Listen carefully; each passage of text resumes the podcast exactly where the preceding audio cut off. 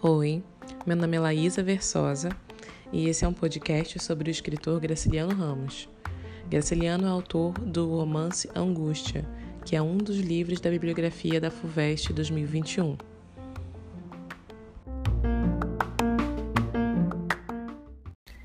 Começamos o podcast hoje ouvindo um pouco da música Chão de Giz, do cantor Zé Ramalho. A música tem trechos que nos lembram um pouco os personagens de Graciliano Ramos. Vou ler um trecho da música para que a gente consiga identificar algumas coisas e já começar a entender um pouco mais de como é esse escritor e o que ele prefere escrever, o que ele insiste em escrever. A música tem um trecho que diz assim: Eu desço dessa solidão, espalho coisas sobre um chão de giz, há meros devaneios tolos a me torturar, fotografias recortadas em jornais de folhas a miúde eu vou te jogar num pano de guardar confetes. Por enquanto, a gente fica só com a lembrança da música. Daqui a pouco, quando a gente falar um pouco sobre os personagens que o Graciliano constrói, a gente vai retomar esses versos. Agora, você deve só refletir sobre o que, que esses, esses personagens podem ter em comum com o eu lírico da música Chão de Giz.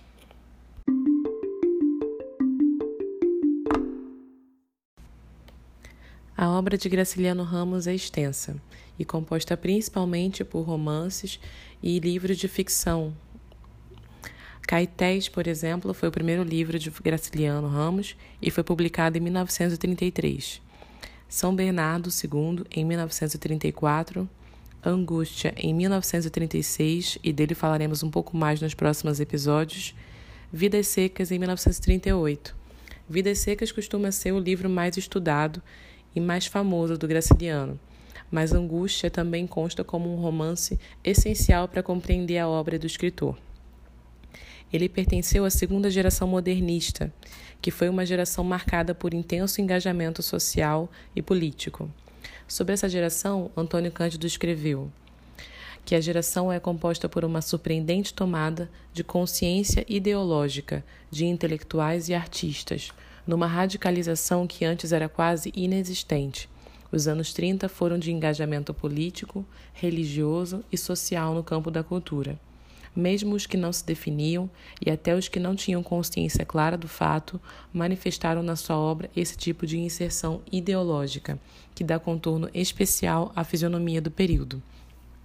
Nós vamos ver que Graciliano também pertencia a esse grupo e não só pertencia de nome, mas ele compôs obras que fazem parte desse engajamento.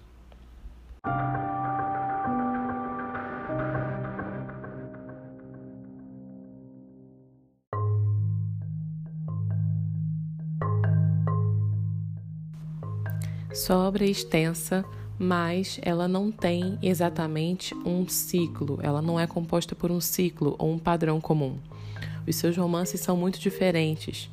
E o crítico Alfredo Bose, em História Concisa da Literatura Brasileira, fala um pouco sobre isso. Ele diz assim: o roteiro do autor norteou-se por um coerente sentimento de rejeição, que adviria do contato do homem com a natureza ou com o próximo. Escrevendo sob o signo dialético do conflito, Graciliano não compôs um ciclo, um todo fechado sobre um ou outro polo da existência, e o mundo mas uma série de romances cuja descontinuidade é sintoma de um espírito pronto à indagação, à fratura, ao problema. O que explica a linguagem dispar de caetés, angústia, vidas secas, momentos diversos que só terão em comum o dissídio entre a consciência do homem e o labirinto das coisas e fatos em que se perdeu e explica, em outro plano, o trânsito da ficção ao nítido corte biográfico de infância e memórias do cárcere. Bom, o que o crítico está querendo dizer nesse momento é que o que une todas as obras do, do Graciliano Ramos é justamente esse tema do personagem, do protagonista, como alguém que está sempre fraturado, alguém que não se entende, alguém que não compreende o que aconteceu com ele ou o que aconteceu com o mundo, alguém normalmente muito insatisfeito. E ainda continua: o herói é sempre um problema. Não aceita o mundo, nem os outros, nem a si mesmo, sofrendo pelas distâncias que o separam da placenta familiar ou grupal, introjeta o conflito numa conduta de extrema dureza, que é a sua única máscara possível. E o romancista encontra no trato analítico dessa máscara a melhor forma de fixar as tensões sociais como primeiro motor de todos os comportamentos. Esse momento em que o Alfredo Bose diz que o personagem do Graciliano Ramos, o herói, é sempre um problema, é uma chave de leitura importante que a gente pode adquirir para ler a obra do Graciliano. Primeiro, porque realmente os heróis do Graciliano Ramos são heróis perturbados, heróis que não se entendem, heróis que não compreendem as coisas direito e que estão em conflito com a sua própria existência. Isso não significa que sejam pessoas deprimidas ou pessoas que de alguma forma têm empatia pelo mundo ou que querem transformar a sua vida. Pelo contrário, são pessoas extremamente confusas e que também, como o próprio o crítico disse, colocam uma máscara de dureza. E é nessa máscara de dureza, ou seja, nessa máscara que o personagem coloca para enfrentar o mundo, para se defender do mundo e para se defender das próprias escolhas, é nessa máscara de dureza que o Graciliano Ramos vai atuar. Então, o romance dele vai ser todo em torno de descortinar essa máscara, de provar que esse narrador, quando é no caso narrador em primeira pessoa, ou esse personagem, é, mostrar como ele se coloca no mundo, como ele se vê no mundo. E aí revelar pra gente a perturbação e tudo que coloca esse personagem em conflito.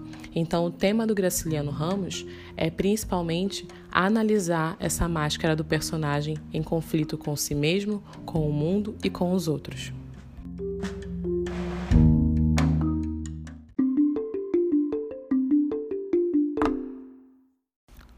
Eu tenho uma edição de Vidas Secas de 2001 da editora Record e nela tem um pós-fácil do crítico Álvaro Lins. O pós-fácil é chamado de Valores e Misérias das Vidas Secas. Nesse pós-fácil, o Álvaro não fala só do romance Vidas Secas, ele também fala do Graciliano Ramos como um autor de maneira geral. E sobre os personagens, ele, ele conta coisas muito interessantes. Eu vou ler algumas citações do Álvaro Lins aqui para a gente discutir um pouco como os personagens do Graciliano Ramos são construídos. Então, essa parte é principalmente sobre os personagens. E aí eu queria que agora vocês tentassem conectar as coisas que eu vou falar com a música que a gente escutou no início, do Zé Ramalho, Chão de Giz. Então, a primeira citação do Álvaro Lins é a seguinte: Em qualquer desses espaços, desculpa, em qualquer desses aspectos, permanece uma preocupação dominante, a de revelar o caráter humano. Não só o romancista está dominado por esse desejo de conhecer os seus semelhantes, mas esta aspiração é também dos seus personagens. Vivem todos voltados para dentro, com olhos que se inutilizaram quase para os quadros exteriores da vida. Faz uma confissão nesse sentido o personagem principal de Angústia. E aí ele cita o próprio Graciliano Ramos com o personagem principal de Angústia, que é o Luiz Silva. Nunca presta atenção às coisas. Não sei para que diabo quero olhos. Trancado num quarto, sapecando as pestanas em cima de um livro. Como sou vaidoso, como sou besta. Caminhei tanto e o que fiz foi mastigar papel impresso. Idiota. Podia estar ali a distrair-me com a fita, depois, fim da projeção, instruir-me vendo as caras. Sou uma besta. Quando a realidade me entra pelos olhos, o meu pequeno mundo desaba. Então, nesse trecho de angústia, o Luiz reclama de ficar olhando para a vida interior. É, apesar disso, é, os, os personagens do Graciliano Ramos têm essa coisa de voltar para dentro, ou seja, de olhar para si mesmo, de ficar pensando sobre si mesmo.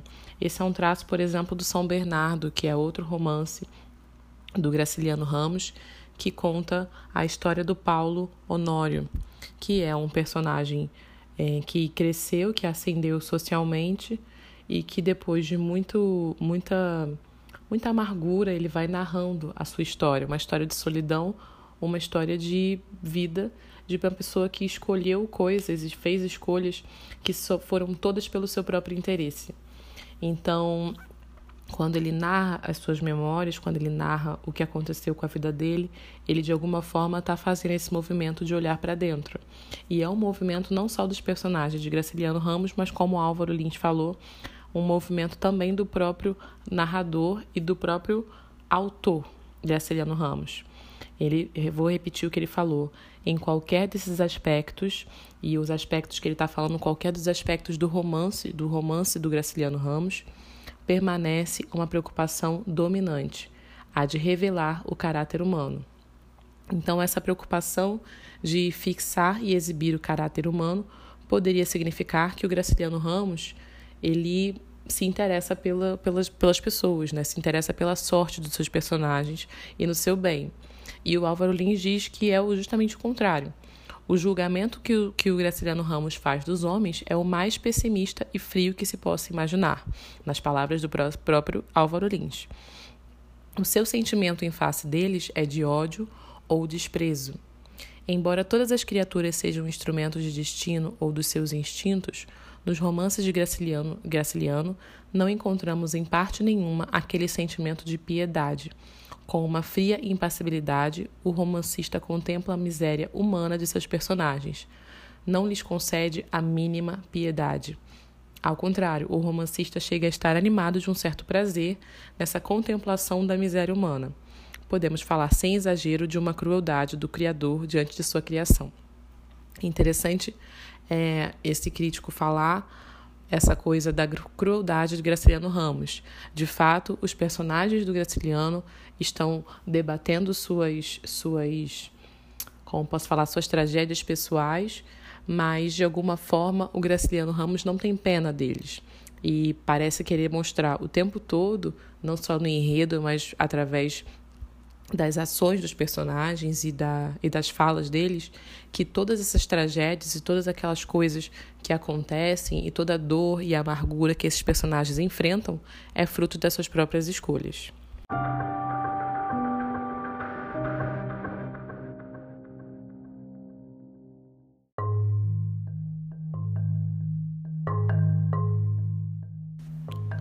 Ainda sobre os personagens do Graciliano, ele fala que o crítico Álvaro Lins conta que estamos ante a filosofia do nada, a da absoluta negação e destruição que o senhor Graciliano Ramos cultiva para os seus personagens.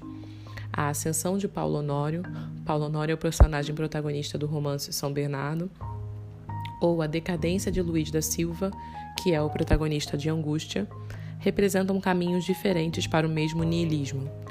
Então, Álvaro Lins assim, de alguma forma, acredita que a obra de Graciliano Ramos é cercada de niilismo, e isso é uma, é uma corrente adotada por outros críticos também do, do autor.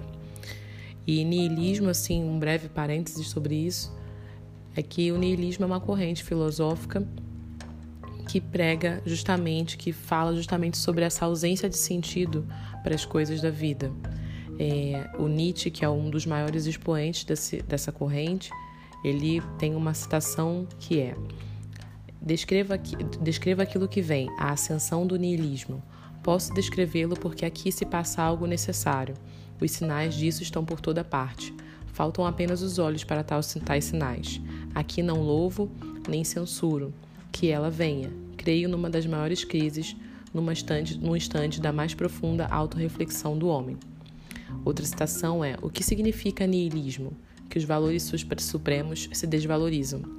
Então, para o Nietzsche e para outros autores que adotaram essa corrente, o niilismo tem a ver com essa negação. Niilismo, nil, que significa nada, nihil, que significa nada do latim, é a negação de todo e qualquer princípio, religioso, social ou político. Então, o niilismo é uma filosofia, é uma posição filosófica que nega os princípios, os dogmas, os valores. E para o Álvaro Lins, o, a visão do personagem, a visão de Graciliano Ramos sobre a vida e sobre esses personagens é uma visão niilismo, nihil, nihilista, desculpa. E por isso mesmo, não importa o destino dos personagens, não importa muito bem é, se a história deles é semelhante ou não, porque todas essas histórias que o Graciliano Ramos constrói são a partir de uma visão nihilista. Então, mesmo que um personagem tenha uma história de ascensão social e o outro tenha uma história de decadência, essas duas histórias servem para provar o mesmo ponto de vista. E ele conta ainda: os demais personagens não se afastam desse fim melancólico. Todos se acham dentro da vida como que perdidos e abandonados, sem nada saber da sua origem e do seu destino. Os seus atos se originam e se justificam por si mesmos fora de qualquer preocupação moral e transcendente.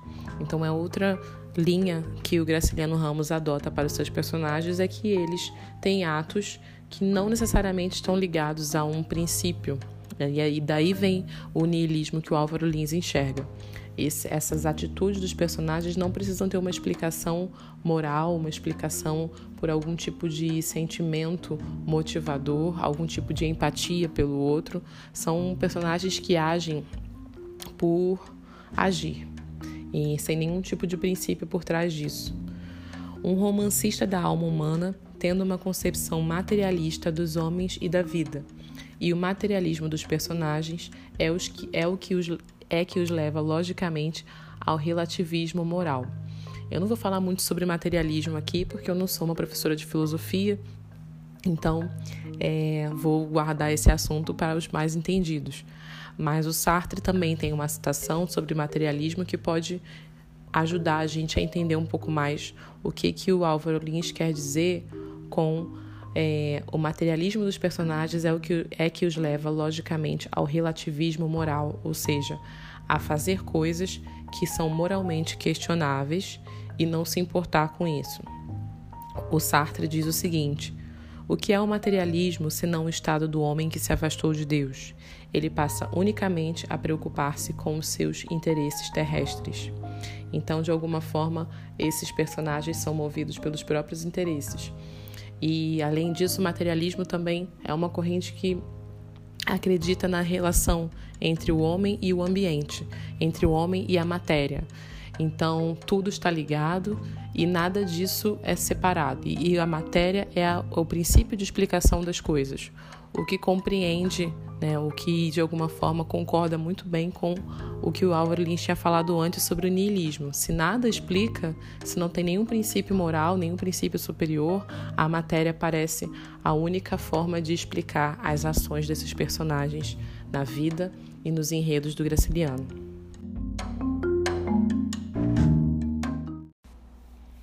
E o que a gente pode aproximar da música dos, a música do Zé Ramalho, Chão de Giz, e dos personagens que a gente já viu aqui, que são construídos nos romances do Graciliano.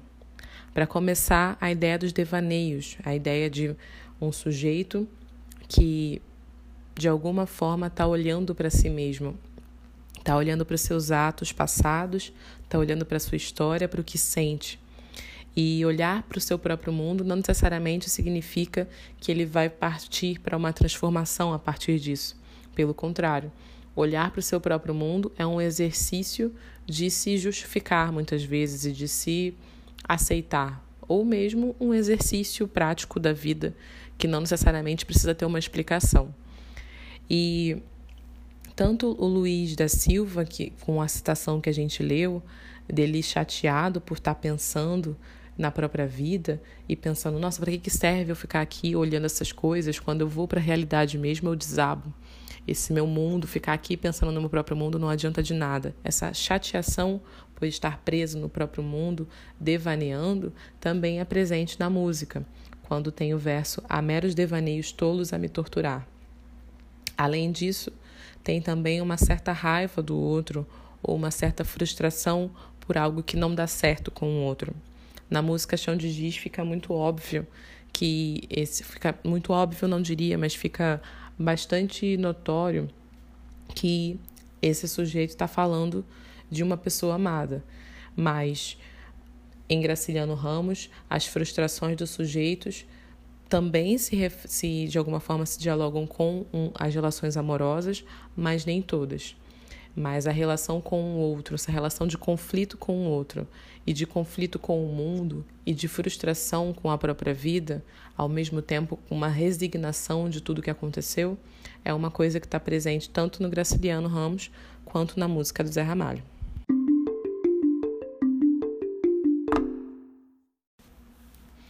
A gente começou a falar dos romances de Graciliano Ramos por um dos elementos do romance, que é o enredo, um dos elementos da narrativa, na verdade.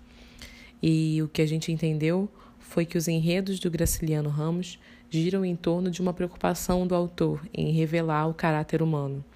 Então, de revelar essas essas máscaras que o ser humano usa para conviver em sociedade. Então, o enredo ele gira em torno desse propósito. Os personagens também vão colaborar para esse propósito, sendo a principal evidência do caráter humano que o autor vai trazer para a gente, através das falas dos personagens, através de suas atitudes e muitas vezes através da sua narração, no caso dos romances em primeira pessoa. E o espaço também vai ser um meio de revelar o caráter humano. O crítico Álvaro Lins, que eu já citei algumas vezes nesse episódio e vou citar de novo agora, diz que a paisagem nos romances de Graciliano Ramos são sempre paisagens que não aparecem objetivamente, elas aparecem subjetivamente. Ou seja, a paisagem de alguma forma é um espelhamento do próprio mundo interior do personagem. Ele diz o seguinte: meio físico, o que seria no romance a paisagem exterior, não aparece muito objetivamente no romance do senhor Graciliano Ramos. Ele exprime o ambiente com fidelidade, mas somente em função de seus personagens. A ambiência é um acidente. O personagem é que é a vida romanesca. A paisagem exterior torna-se uma projeção do homem. Em angústia, a abstração será mais completa. Encontramos certas visões do Rio, de Maceió, de cidades do interior. Todas elas constituem menos uma literatura paisagística do que a localização explicativa do personagem Luiz da Silva. Então, o crítico está dando aqui para a gente uma chave de leitura dessas, dessas, dessas configurações do mundo interior do personagem. De alguma forma, ele fala que Luiz da Silva, se ele está no Rio, isso significa que ele está de um certo modo, o seu temperamento está sendo organizado de uma certa maneira. Se ele está em Maceió, a sua personalidade também, o seu mundo interior está organizado de outra maneira. Então, tudo o que acontece com o personagem, de alguma forma, se reflete em onde ele está. Então, não há uma, uma preocupação em trazer um romance que fale sobre a paisagem, que fale sobre o ambiente. Isso é um erro muito comum em se analisar vidas secas. As pessoas analisam vidas secas normalmente falando do ambiente como se o objetivo do Graciliano Ramos fosse espelhar, falar sobre aquele ambiente. E, na verdade, o ambiente é que fala do homem. Então ele está trazendo o, a seca, ele está trazendo aquela paisagem de miséria e de muita tristeza, de, de uma, mistura, uma mistura de luta pela sobrevivência, mas ele não quer falar da paisagem em si, ele quer falar do homem. Então, de como o homem age nessa paisagem e de como o homem é afetado por essa paisagem.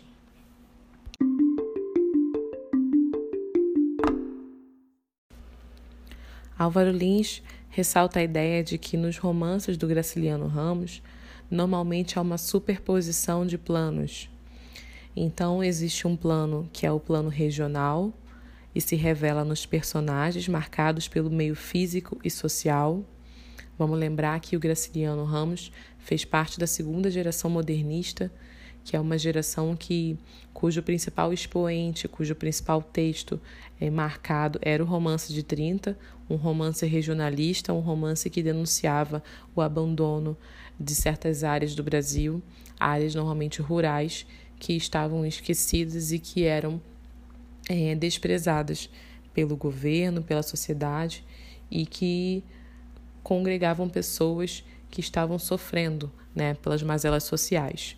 Então tem esse plano regional que é descrito nos romances do Graciliano Ramos muito bem. Vidas Secas é um, um clássico exemplo para isso. E na linguagem, a gente tem diálogos muito fiéis à língua falada, ou seja, nos ambientes em que essas, essas personagens se encontram, toda vez que ele dá voz a um personagem, esse personagem ele traz uma linguagem muito marcada pela oralidade, o que é surpreendente. É muito difícil um autor conseguir reproduzir a fala sem parecer um, é, que está forçado, né, sem parecer uma, uma espécie de, de artificialidade. Ou, ao mesmo tempo, cair para um outro lado, que é o lado do desvio da norma culta, o desvio da norma padrão. E o surpreendente é que o, o Graciano Ramos consegue colocar a norma clássica nesses romances e também essa norma da oralidade nas falas dos seus personagens. Então, a gente tem um plano regional que é marcada pela linguagem dos personagens, pelo seu meio físico e social, que é marcado pelos problemas de uma certa região específica, e o plano universal, que o Álvaro Lins diz se alarga nos dramas dos seus romances, na linguagem muito rigorosa e pura, pode-se dizer clássica, do romancista. E aí ele fecha esse argumento dos planos do romance do Graciliano Ramos assim: figuras de aparência simples e rústica, agitadas por sentimentos complexos e sensações fora do comum.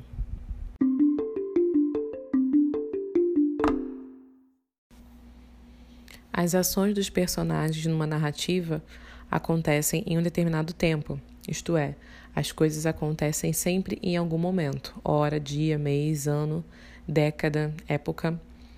Por mais que muitas vezes os autores e narradores não explicitem as marcas temporais, é, numa narrativa sempre existe o tempo. Então, porque tudo acontece, acontece em um determinado momento. E para conseguir representar essa ideia de tempo, existem duas formas. A primeira é usar o tempo cronológico, que é um tempo exterior, ou seja, é um tempo que segue a ordem marcada pelos relógios e calendários. Os fatos do enredo, eles podem ser organizados numa sequência de antes e depois, isto é, numa sucessão temporal. Então, as coisas que acontecem com os personagens acontecem numa linha. Então, é também considerado o tempo linear.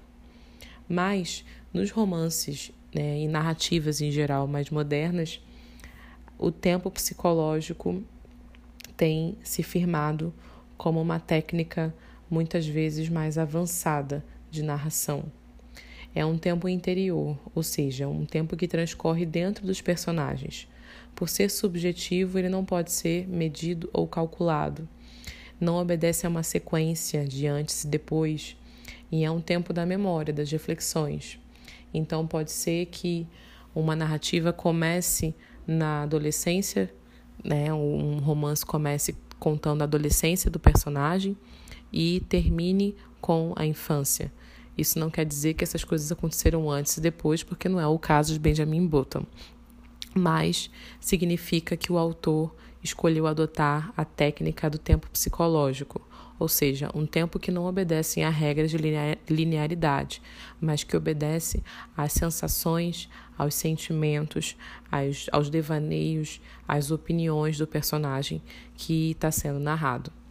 Uma das, uma das coisas mais interessantes sobre esse, essa técnica do tempo psicológico é que, às vezes, numa narrativa, três páginas podem significar um ano, mas às vezes três páginas podem significar também um momento na, no dia de um personagem. O Graciliano Ramos é um autor que adota muitas vezes o tempo psicológico para organizar suas narrativas.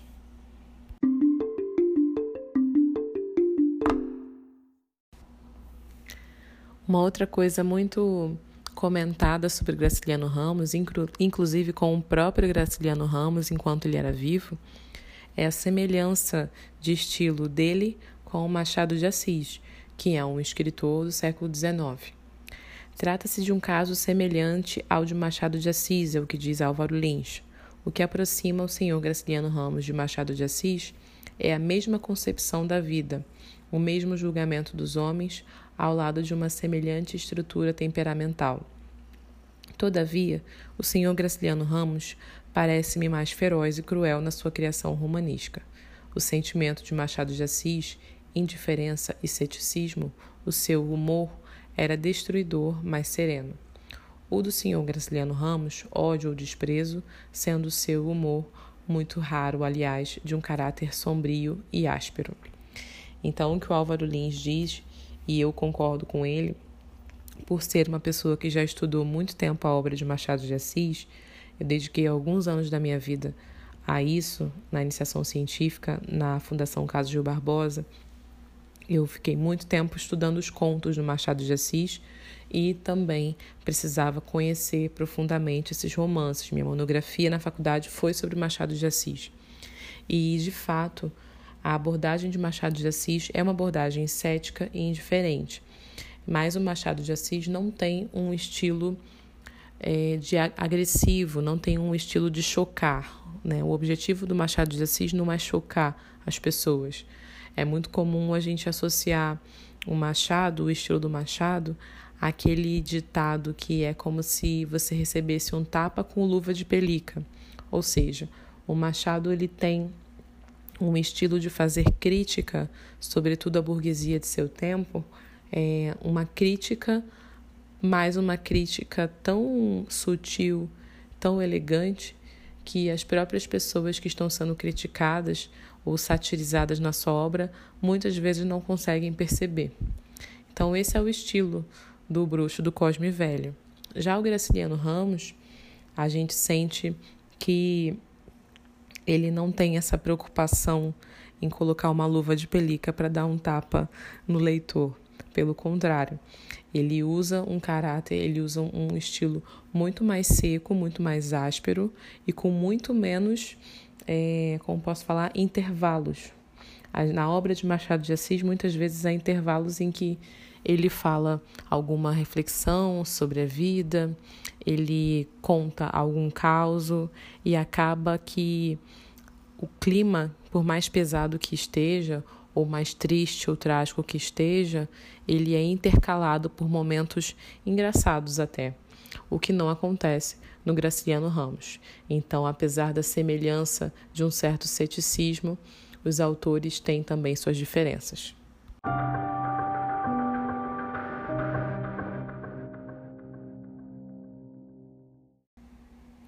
Ainda sobre a relação entre Machado de Assis e Graciliano Ramos, os dois autores têm livros selecionados para o vestibular da FUVEST. Então, Angústia, do Graciliano Ramos, e Quincas Borba, do Machado de Assis, são livros que serão analisados e que precisam ser lidos e estudados profundamente por quem quer fazer esse vestibular. Então, vai ter um podcast aqui em que eu vou falar só sobre a relação entre esses dois livros e esses dois autores. Por enquanto, eu vou só citar um texto da Cláudia Costa para o Jornal da USP, falando um pouco sobre angústia e adiantar um pouco qual é a relação entre esses dois romances. Diz assim: é um livro, no caso de angústia, contado em estado de delírio. O Luiz da Silva abre delirando e fecha sua confissão delirando, porque a não separação entre o real e o irreal é uma das tônicas dessa personalidade do protagonista, a tal ponto que de fato não há consequências para a ação que ele comete no final do romance.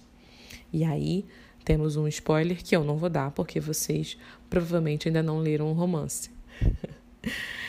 a ideia é que essa coisa do delírio, ela não é algo comum só a. Desculpa. A coisa do delírio é um tema não só de angústia, mas também de Quincas Borba. E no podcast que a gente discutir esses dois romances, eu vou com certeza esmiuçar um pouco mais esses detalhes. Agora, eu queria que vocês ouvissem um trecho de uma outra música do grupo Los Hermanos, chamada O Velho e o Moço. Essa música do Los Hermanos é dividida em duas partes principais. A primeira narrada por um velho, alguém no final de sua vida, e a segunda narrada por um moço, alguém no começo para o meio da sua existência. O interessante é notar como as preocupações de um e de outro muitas vezes se, se igualam, então as preocupações de um velho e de um moço muitas vezes são as mesmas, mas também há vezes em que essas preocupações se opõem e se contrastam. E a música retrata bem essa diferença que existe no mundo interior do indivíduo que está no final da vida e do indivíduo que está no meio da vida. Um dos trechos que mais nos chama a atenção é: e se eu fosse o primeiro a voltar para mudar o que eu fiz, quem então agora eu seria? Essa é uma pergunta que a gente se faz, não importa a época da vida. E é a pergunta motivadora de muitos, muitos romances, muitas narrativas e muitos poemas até da nossa literatura. Porque é uma questão que está inerente ao indivíduo. O indivíduo se pergunta quanto das suas escolhas foram motivadas pelo seu meio, pelo lugar onde ele cresceu, pelo lugar, pela pelas pessoas com quem se relacionou e quantas das suas escolhas foram escolhas de fato ou quantas das suas atitudes foram simplesmente é, coisas que ele foi levado a fazer. E todo todo bom romance, todo grande romance vai acabar resvalando para essa questão. E por isso que eu trouxe essa música para vocês, porque o Graciliano Ramos é um grande romancista e um dos temas dele é justamente isso: as escolhas que os homens fazem e como eles precisam lidar com elas de alguma forma. Obrigada pela atenção, gente. Até o próximo podcast.